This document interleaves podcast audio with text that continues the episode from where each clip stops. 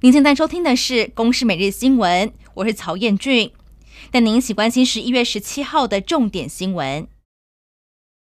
今年度的 APEC 高峰会将会在十八号登场，各国领导人陆续赶往泰国曼谷参加。而根据外界说法，会议讨论重点将放在新贸易和新投资，还有需要重新串起供应链和连接旅游业，以及全球永续发展等内容。至于 APEC 外长会议，则定在十七号先行举办。而台湾代表台积电创办人张忠谋在今天启程前往泰国参与 APEC 大会。他在机场谈话时重申，会表达蔡总统先前所提到的三个重要立场，要向 APEC 成员诉求，必须要正视区域内的意见分歧，努力在贸易的自由开放、公平竞争、供应链的安全与效率等层面取得适度的平衡，并让各国更重视台湾在全球的产业供应链，尤其是半导体的关键影响力。同时，也会尽量利用非正式场合的机会和其他领袖来交换意见。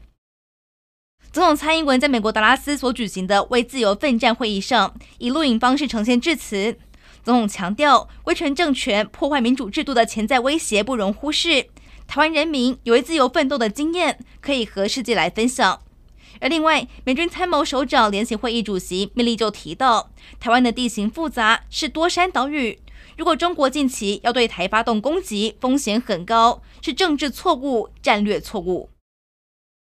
中选会主委李进勇前往立法院进行选务防疫报告，重申确诊者禁止外出投票。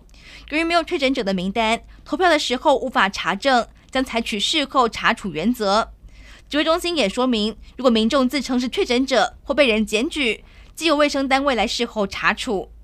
至于投票能否戴候选人的口罩，李进勇指出可能会涉及竞选或助选，呼吁要避免佩戴。行政院会通过了有台版晶片法之称的产业创新条例第十条之二草案，给高科技业提供前瞻研发支出抵减营所税百分之二十五，创下产创最高抵减。而另外，投资先进设备也可以抵减百分之五营所税，期待可以鼓励台湾的半导体。向台积电等领先产业投入研发，在先进制程当中寻求突破。有学者认为，草案通过有助于台湾的半导体产业跟留台湾，巩固台湾的半导体产业在全球的地位。G 团体二十国集团峰会在昨天落幕，成员国领袖发布联合声明，谴责俄罗斯对乌克兰的侵略行动，要求俄国无条件撤军。而中国的国家主席习近平复出外交大舞台，一共是会见了九国的领袖。但原定是要和英国首相苏纳克的会晤临时取消，而除此之外，习近平也罕见地展现出恼怒情绪，指责加拿大总理杜鲁道不应该对媒体公开两人的谈话内容。以上内容由公司新闻制作，感谢您的收听。